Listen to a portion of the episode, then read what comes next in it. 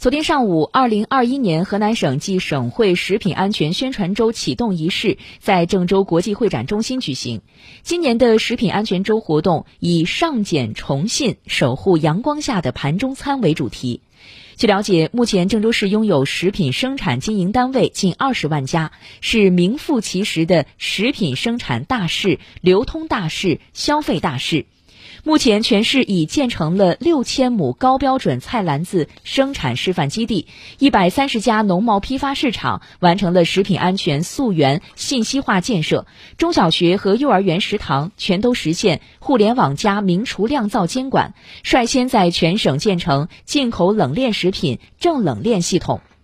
本次食品安全宣传周活动将持续至六月二十二号。